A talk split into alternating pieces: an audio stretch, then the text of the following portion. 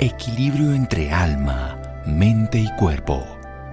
Bienvenidos a Sanamente, la cita con el bienestar. Dirige Santiago Rojas. La demencia se come el pensamiento del enfermo y a su vez destroza los sentimientos de los que lo quieren y lo cuidan. Doctor Nolak Zakarin Tusser. Buenas noches, estamos en Sanamente de Caracol Radio las demencias. Seguramente la gente conoce una de tantas que es la demencia del Alzheimer, pero hay otras formas de también presentar lo que es la demencia. Vamos a conocer este deterioro cognitivo, en qué compromete la vida de la persona, por qué se produce, cuándo es más frecuente, bien todas estas condiciones, pero también qué hacer con las personas en el sentido de que cuidar a ellos, a los familiares, amigos, parientes que están en esta condición. Para eso un especialista en el tema me honra tener al doctor Daniel Edmond. Él es neurólogo de la especialidad que trabaja el sistema nervioso central de la Universidad Nacional de Colombia y es docente universitario en este momento en la Universidad de La Sabana, además es investigador. Doctor Edmond, buenas noches y gracias por acompañarnos. Eh, muy buenas noches, doctor Santiago Rojas, ¿cómo está? Muy bien, qué gusto y entremos en este tema, ¿qué son las demencias? Bueno, eh, las demencias eh, es un término que utilizamos para referirnos a un grupo de enfermedades. Más que una sola, son un grupo y estas tienen como característica común la pérdida de funciones intelectuales, los neurólogos los denominamos cognitivas o cognitivas, y también se suele acompañar o puede acompañarse de cambios en la conducta. Estas enfermedades pues vienen por un deterioro en el cerebro, es decir, son enfermedades cerebrales y las personas que la padecen a medida que esta enfermedad va haciendo su aparición, se van volviendo cada vez más dependientes porque pues otras personas tienen que suplir esas funciones que se están perdiendo estos olvidos, esas dificultades para encontrar las palabras, para tomar decisiones, para manejar el dinero, para manejar los medicamentos, pues ahora tienen que ser adoptadas por otras personas. Entonces, en conjunto, esta, eh, este grupo de enfermedades las llamamos las demencias, pero como bien mencionaba hace un momento, pues siempre que tenemos esta, este término debemos como buscarle un apellido. Es igual como sucede cuando una persona tiene un dolor, dice, oh, usted tiene un dolor, y la otra persona le va a preguntar, bueno, ¿y dónde es el dolor? ¿En la rodilla, en la cabeza, en la espalda, en el estómago? Así mismo pasa con las demencias. Una vez que uno dice, bueno, esto parece ser una demencia porque es una persona que está perdiendo facultades y pues se, está tornando un poco menos independiente, entonces le vamos a poner dos apellidos. El apellido más común sería Alzheimer, sería como el apellido Pérez de, de, las, de las demencias, pero eh, sí existen muchas otras. Eh, están las demencias que son producidas por problemas vasculares, hay, hay otras que se presentan por otras enfermedades degenerativas, por infecciones, por traumas, por muchas causas, pero siempre es eh, el Alzheimer lo más común. Muy bien, vamos a hacer un pequeño corte para desarrollar todas estas ideas de su origen, de su causa, manifestación y qué hacer con las personas y con nosotros mismos para el desarrollo cognitivo aquí en Sanamente de Caracol Radio. Síganos escuchando por salud. Ya regresamos a Sanamente. Bienestar en Caracol Radio. Seguimos en Sanamente. Seguimos en Sanamente de Caracol Radio, un tema fundamental la capacidad cognitiva, cuando perdemos esa funcionalidad, esa condición intelectual, sea cognitiva o cognitiva, cuando cambiamos el comportamiento, la conducta, cuando empezamos a perder las funcionalidades propias y tenemos que depender y de manera degenerativa y consecuente probablemente tengamos una de las tantas demencias, la más conocida el Alzheimer, pero también tenemos otras de origen traumático, infeccioso, vascular, metabólico, en fin. ¿Por qué se producen las demencias? De todas estas, doctor Daniel Edmond, nuestro invitado neurólogo a la Universidad Nacional y docente universitario de La Sabana. Bueno, siendo tantas las, las clases de demencia, pues eh, dependiendo de la cual estemos hablando, como la más representativa es el Alzheimer y en segundo lugar está la de origen vascular que representan entre las dos entre un 80 y 90% de los casos, pues me referiré únicamente a estas dos. Eh, se sobreentiende que, por ejemplo, si hablamos de una demencia de un origen infeccioso, por ejemplo, eh, por una infección por el virus de la inmunodeficiencia humana, pues la causa va a ser el virus, pero no nos referiremos, no nos referiremos a ella.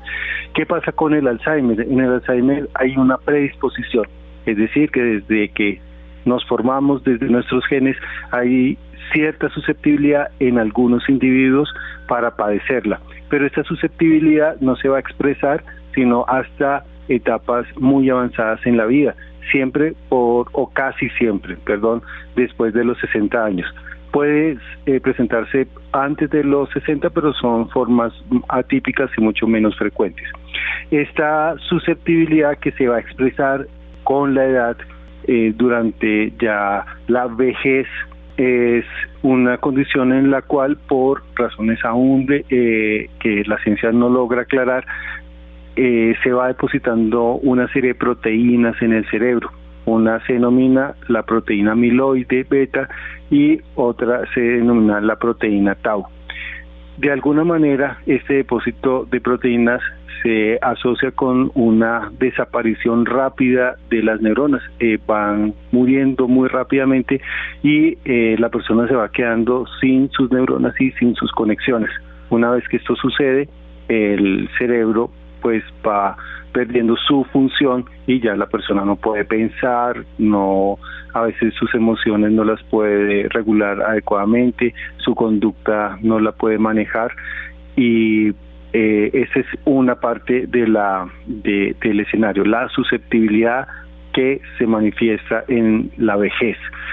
Y en segundo lugar están eh, todas las cosas que nosotros hacemos a lo largo de la vida que sirven para proteger o para maltratar el cerebro, que son los estilos de vida. Podríamos decir hoy en día que eh, casi, casi la mitad de, eh, Alzheimer y también de la demencia vascular, las dos más comunes, son originados por fenómenos genéticos, pero la otra mitad son estilos de vida. Esto también abre una oportunidad porque quiere decir que de alguna manera podríamos llegar a prevenir un poco la aparición de estas enfermedades. Y estilos de vida me refiero pues a tener una vida saludable. Tiene que ver con la alimentación, eh, la actividad física, con la actividad intelectual, con el control de las enfermedades cardiovasculares como la diabetes, la hipertensión, tener una vida social eh, con muchos contactos eh, sociales o si son pocos contactos sociales, contactos sociales profundos.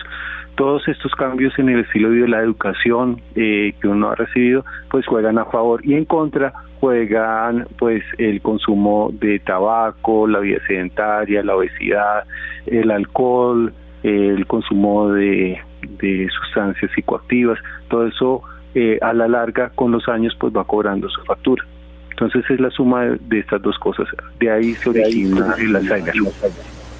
Bien, la suma del 50% que nos lo deja la herencia, el 50% de lo que hacemos con el estilo de vida. Hablemos un poquito, hay quien llama esto diabetes tipo 3. ¿Cuánto va a influir la comida? ¿Qué estilo de comida se ha asociado más fácilmente a que esta predisposición se vaya hacia lo que llamaríamos la enfermedad de la demencia, una de las enfermedades, o que tengamos más prevención y menos condición o lo acabamos más tardía?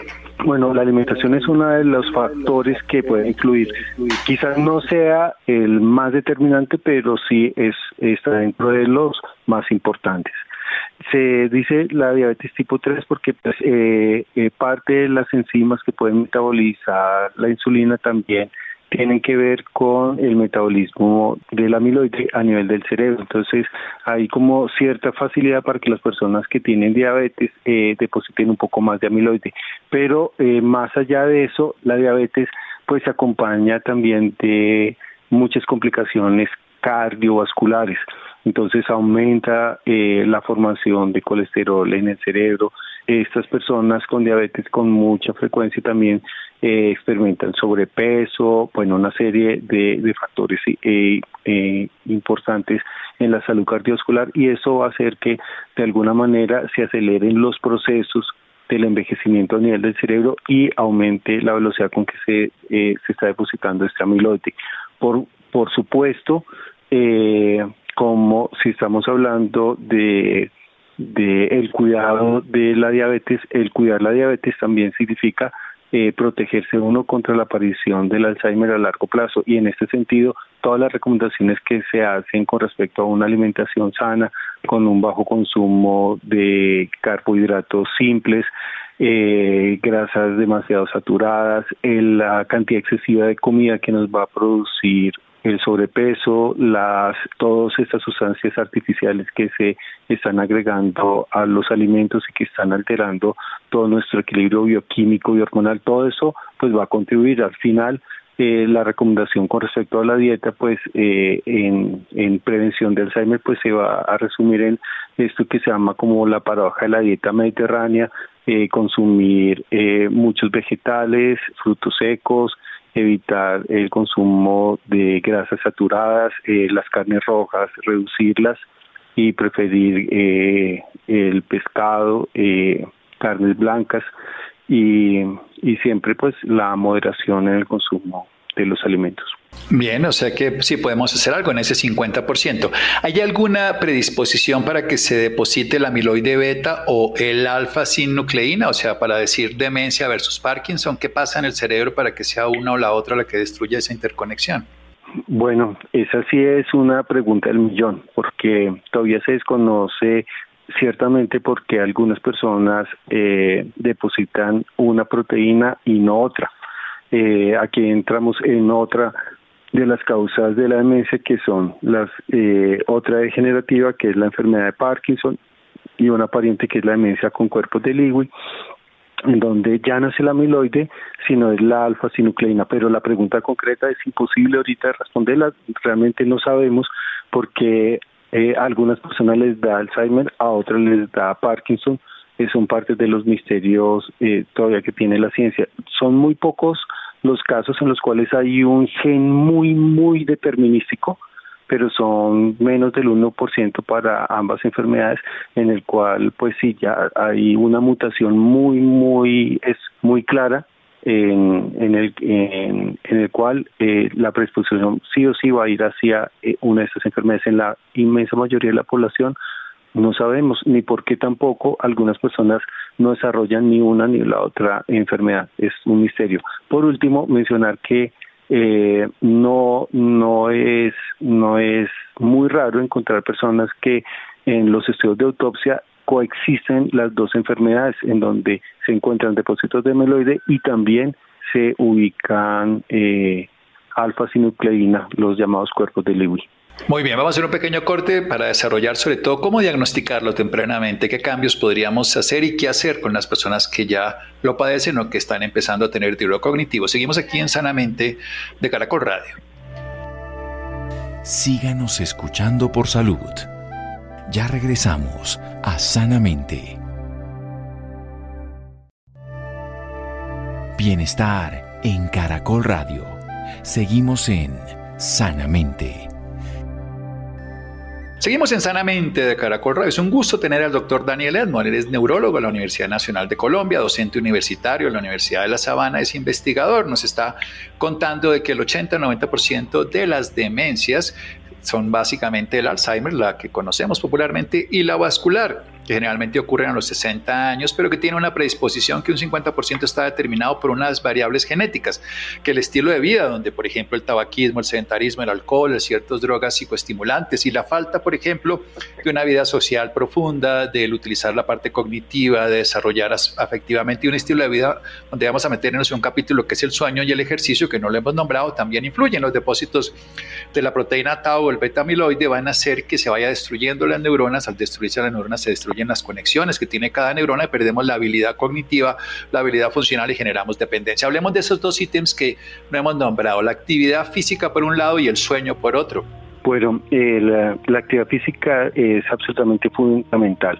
Eh, una vida sedentaria es un factor de riesgo para la aparición de estas enfermedades, sobre todo en personas de edad media, es decir, entre los, entre los 40 y 60 años, que son sedentarias, van a desarrollar eh, con mayor probabilidad eh, demencia más adelante, los 60 en adelante.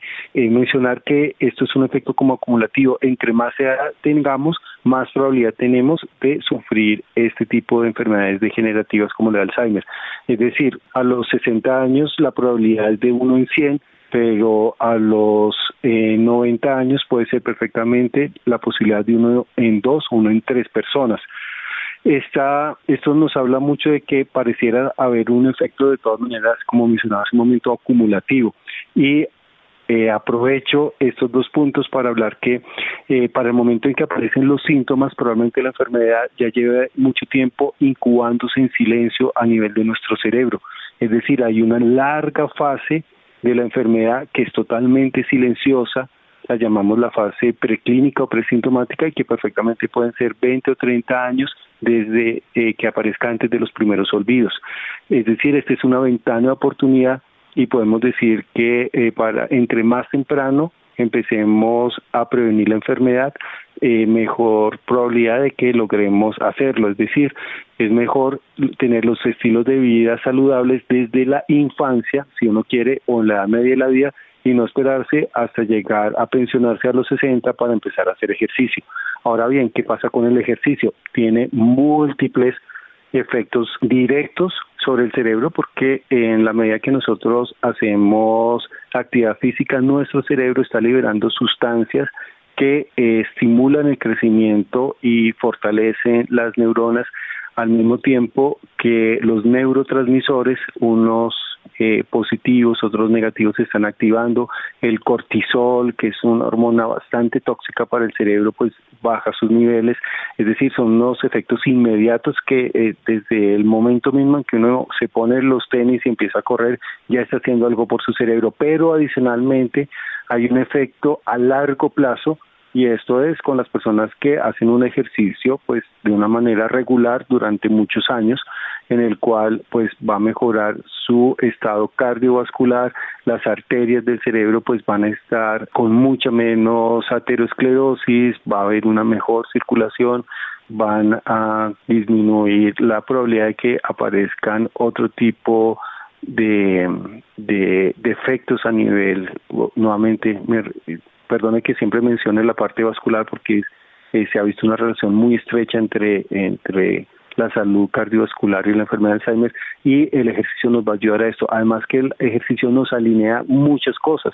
Una persona que hace deporte regularmente por lo general pues va a evitar eh, el tabaquismo y va a evitar el consumo eh, inapropiado de alcohol que también es protector. Además se va a alimentar muchísimo mejor además va a tener, eh, eh, seguramente se va a relacionar mejor con otras personas, va a estar de buen humor, entonces este efecto del ejercicio pues es que es infinito por métodos directos e indirectos. Con respecto al sueño, pues esto se ha venido estudiando en los últimos años y todavía eh, no es no es, no se, se desconoce todavía el impacto total que puede tener el sueño pero pero todos los estudios que se han publicado hasta el momento, los preliminares, pues hablan sobre eh, que realmente eh, sí funciona. ¿Cuál es el, mecanismo? Primero, mencionar que la tercera parte de nuestro de nuestra vida es durmiendo. De las 24 horas, 8 están dedicadas al descanso, por consiguiente, pues tienen biológicamente debe existir un propósito muy importante para que nosotros durmamos. Y entre esos propósitos está por un lado, la consolidación de las memorias. Muchas de las cosas que nos pasan en el día pues el cerebro las va recibiendo y están totalmente desordenadas, pero durante el sueño, por ejemplo, especialmente en la fase REM del sueño, una de las fases del sueño que es el, el donde tenemos la actividad eh, onírica, es decir, donde soñamos, eh, estas memorias se están organizando, se están almacenando y eh, permiten después poder ser recuperadas. Es por eso que a veces uno tiene situaciones en el día y durante la noche mientras duerme se está soñando cosas que le pasaron durante el día. Es nuestro cerebro organizando, eh, archivando y, eh, dejando las, las huellas de memoria en su mejor estado posible. Pero adicionalmente se ha descubierto que durante el sueño hay unas oleadas de limpieza a nivel del cerebro. Eh, se denomina el sistema linfático, en el cual se está barriendo muchas toxinas que se, van acumulando durante el día entre las células y eh, pasa como un tsunami eh, que las va arrastrando todas y las va sacando fuera. La falta de sueño hace que estos mecanismos que se presentan en esta fase sean menos eficientes y van a favorecer posiblemente la, la acumulación de estas proteínas que habíamos mencionado como el amiloide beta.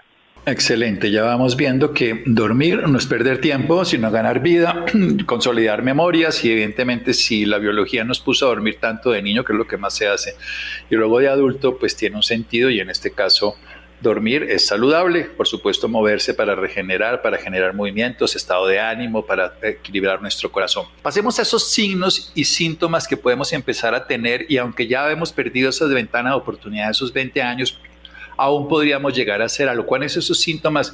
No sé dónde dejé las llaves, se me olvidó el nombre de tal cosa. ¿Cómo, funciona esto para que empecemos a poner mucha más atención? ¿Y qué podríamos hacer en ese momento?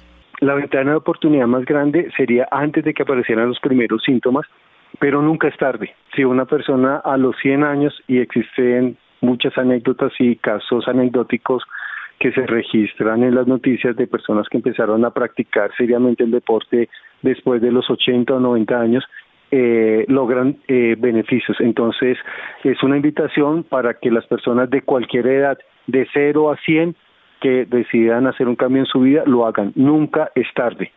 Y hacer un minuto de ejercicio es mejor que no hacer nada de ejercicio.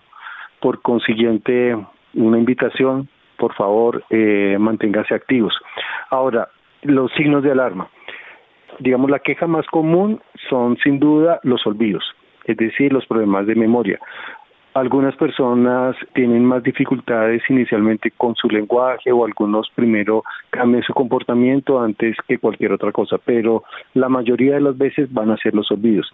Y la memoria es una función muy frágil. Todos hemos tenido fallos de memoria.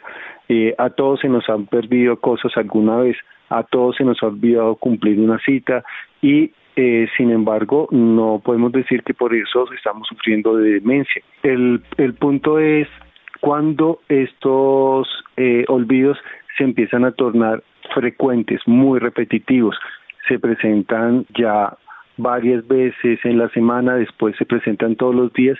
Esto representa como un cambio con respecto a quienes uno usualmente. Si, si a mí eh, las cosas se me olvidan ocasionalmente, pero ahora se me olvidan eh, frecuentemente o todos los días, debe ser ya una señal de que algo no está funcionando bien.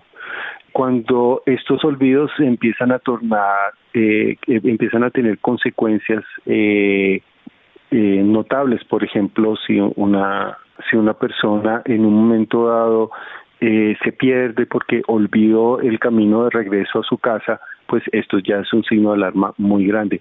O si empieza a notar que al, al final del el mes eh, las pastillas que tenía que tomarse para la presión arterial de las 60 pastillas solamente se tomó 20 y todavía le sobran 40, quiere decir que olvidó tomar bastantes medicamentos o cuando la empieza a tener muchas dificultades para manejar su dinero porque pues ya no puede hacer fácilmente las cuentas, ya no olvida de pronto eh, recibir las vueltas, etcétera. Estos ya son señales que son eh, bastante eh, significativas. Entonces diremos que cuando se empiezan a tornar muy frecuentes o cuando empiezan a tener consecuencias importantes en el día a día, es un momento para consultar. Es un momento para consultar y hacer un diagnóstico adecuado. ¿Cómo se hace el diagnóstico de la demencia y cómo se podrían acompañar? Porque es una enfermedad generativa incurable cuando se presenta, pero ¿cómo se diagnostica? Una vez que uno tiene la preocupación, pues eh, usualmente va a su, a su médico. Es conveniente a veces ir acompañado pues para confirmar como datos. A veces los médicos preferimos como mirar desde la perspectiva de los que son alrededor, si estas quejas son, son coinciden con las del paciente o no. Hay personas que no se dan cuenta que están olvidando las cosas y no son ellos los que piden la, la cita, sino que son sus familiares quienes lo llevan, pero pues ese es otro tema. Eh, una vez que tú vas al médico, él te hará preguntas sobre desde cuándo presumes tú que están eh, presentándose los problemas, eh, qué, eh, qué dificultades en el día a día están generando estos problemas de memoria. Te preguntará sobre eh, la parte emocional, porque pues también cuando estamos muy ansiosos o con mucha depresión, también la memoria falla y puede llegar en un momento dado, sobre todo en estas fases leves, confundirse una depresión con una con unos síntomas iniciales de demencia. Una vez que pues eh, se ha hecho como este todo, todo este registro, pues se procede a eh, hacer como un examen eh, de la parte mental, que puede ser o bien eh, unas preguntas sencillas, eh, eh, preguntarle las fechas, que haga una lista de palabras, que interprete unos refranes, o existen algo que llaman pruebas de tamización, que son como una serie de preguntas estandarizadas. Existe uno que se llama Mini Mental, otro se llama el MOCA, entre muchos otros, en el cual el médico pues empieza a hacer ítems y eso queda una puntuación que nos ayuda como a confirmar eh, si estas quejas que está presentando la persona se confirman con el desempeño en una prueba de lápiz y papel.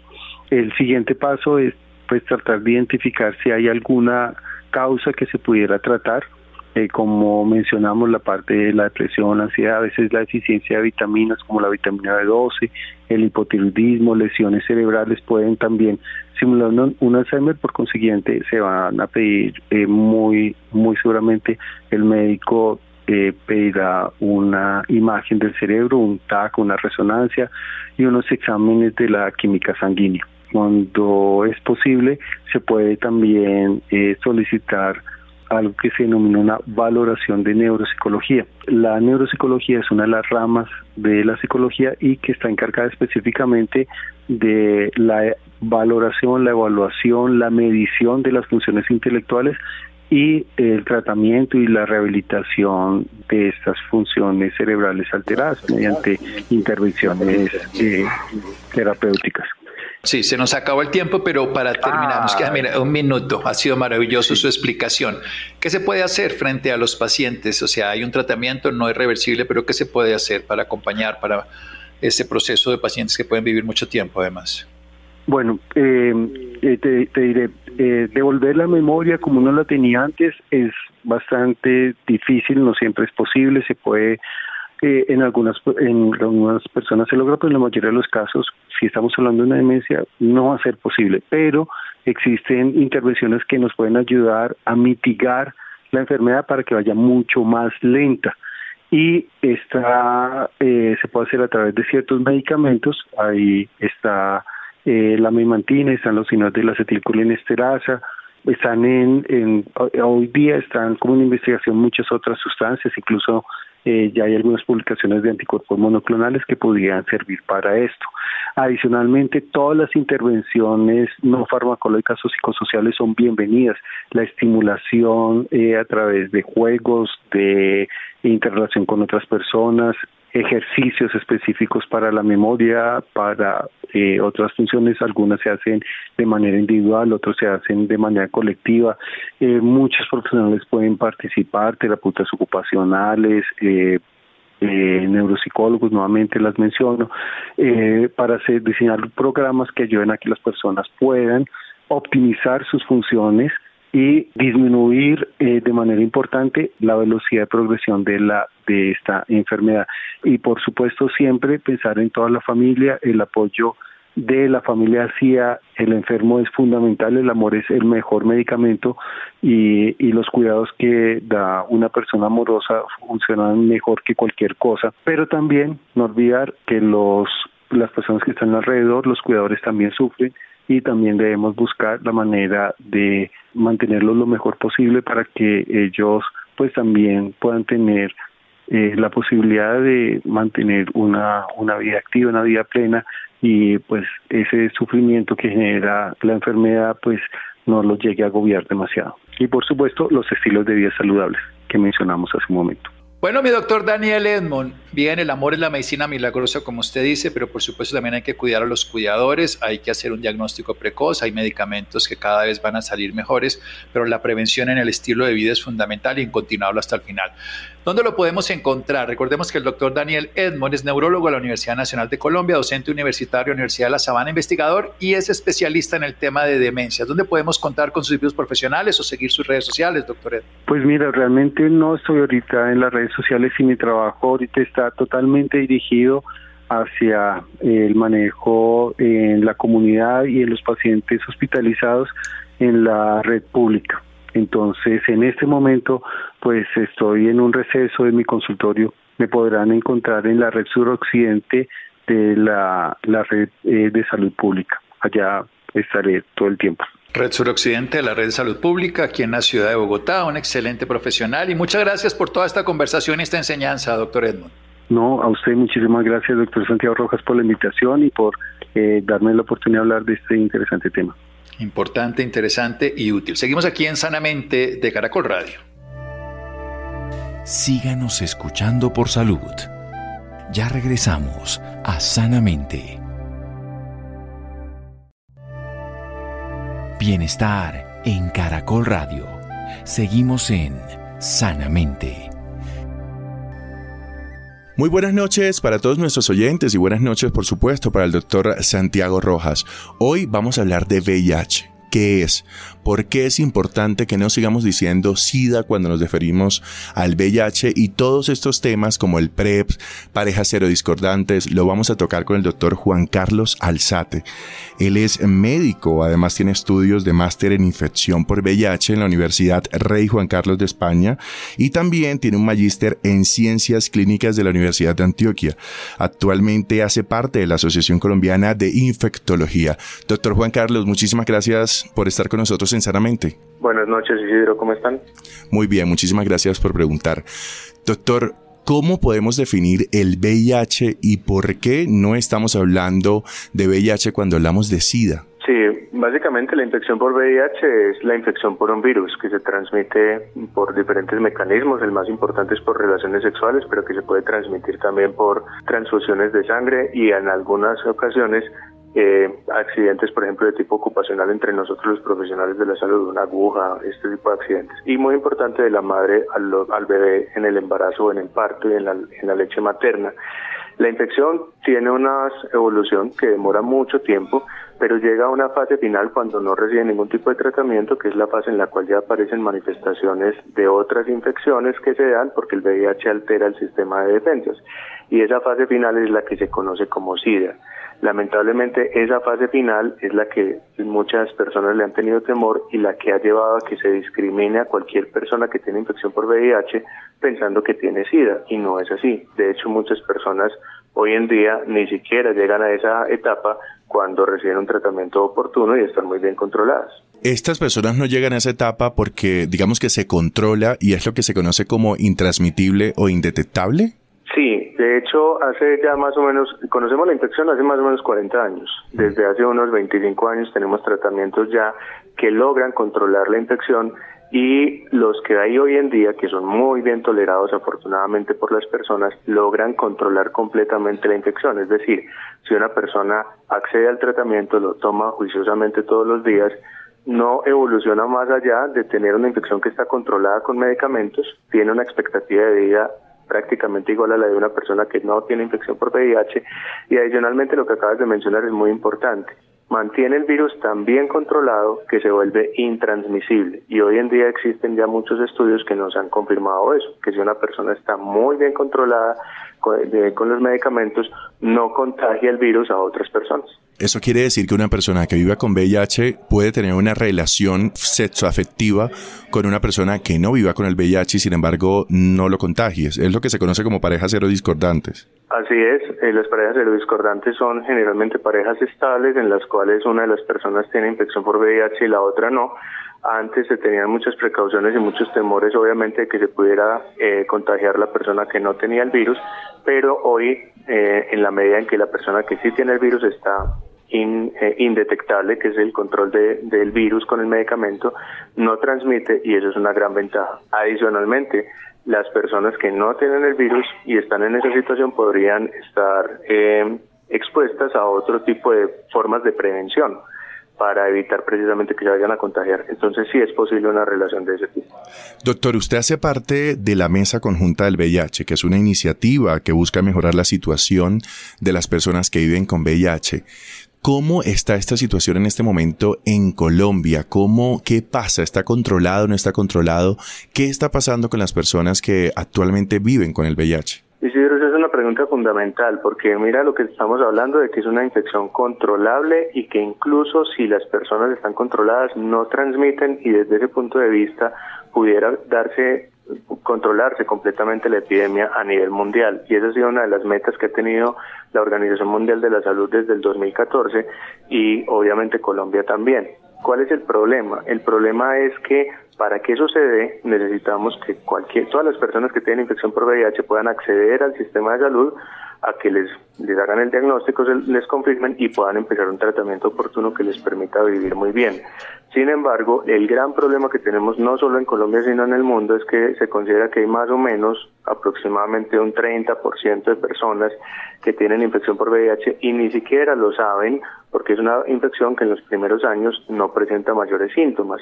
Entonces tienen el riesgo de estar evolucionando en su infección y adicionalmente, como no están recibiendo tratamiento, pues pueden estar eh, infectando a otras personas. Eso es lo que no nos deja que estemos controlando la infección. Y la mesa conjunta lo que ha querido es llamar la atención sobre este tema.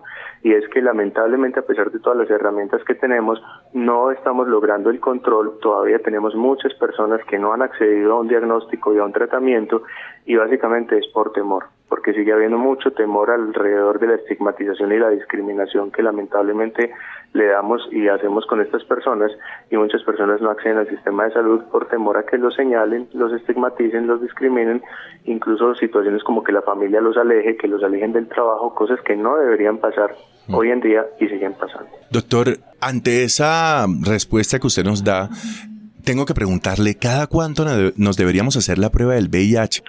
Eh, yo creo que la respuesta es depende de qué. Depende de que primero todas las personas que hayan sido sexualmente activas deberían hacerse al menos una prueba de VIH en su vida para saber si alguna vez se han contagiado o no.